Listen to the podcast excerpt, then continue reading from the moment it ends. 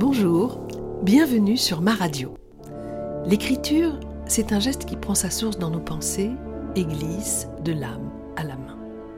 L'écriture, ce sont des heures d'absence au monde réel, des heures plongées dans un monde que l'on crée ou que l'on recrée.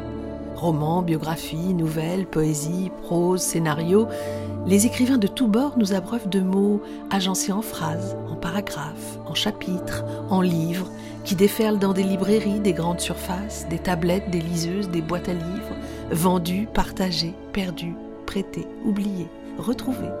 Le livre a une place particulière pour beaucoup d'entre nous. Enfants, les livres rejoignent notre imaginaire et titillent nos émotions pour mieux apprendre à nous structurer. Adolescents, les livres nous ouvrent des horizons, des mondes d'aventures incroyables pour nous donner à espérer et à ressentir. Adultes, les livres viennent confirmer, infirmer, remettre en question, répondre, interroger. Et comme lorsque nous étions enfants et adolescents, les livres nous disent la beauté et l'horreur de ce monde, la beauté et la laideur de nos sentiments, les possibles encore et toujours, le droit d'y croire et d'espérer, l'envie de vivre et d'avancer. On ne choisit pas un livre, c'est lui qui nous choisit.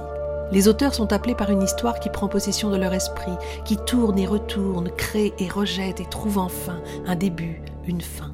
Puis les mots glissent de l'âme à la main et l'écriture prend forme et la feuille blanche se noircit, ratures et ajouts, corrections et hésitations, colère ou enchantement, le processus d'écriture est en route. Les mots se bousculent, les situations naissent et s'enchaînent peu à peu et un jour, c'est la fin impossible, ouverte sur un demain, une autre histoire, une autre vie, juste avant que de retrouver ce que les autres appellent la vraie vie, où les mots ne s'écrivent plus, ils se disent et doivent respecter des règles dont on s'était si aisément affranchi pendant ce temps merveilleux de l'écriture. Feuilles d'arbres, coquilles, bronze, plomb, ivoire, tablettes, peau, étoffe de soie, papyrus, bâtons, planches de bois, cordes à nœuds, tatouages et même intestins de serpent.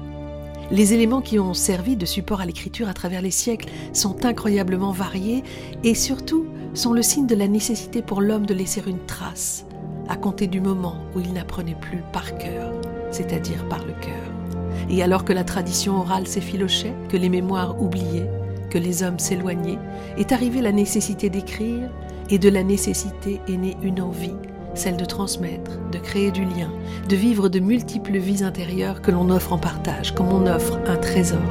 Je vous offre cette rubrique dont l'écriture m'a enchantée. Mais j'aimerais quand même vous dire tout ce que j'ai pu écrire. Je l'ai puisé à l'encre de ses yeux. À demain et surtout n'oubliez pas de faire serendipity de vos vies.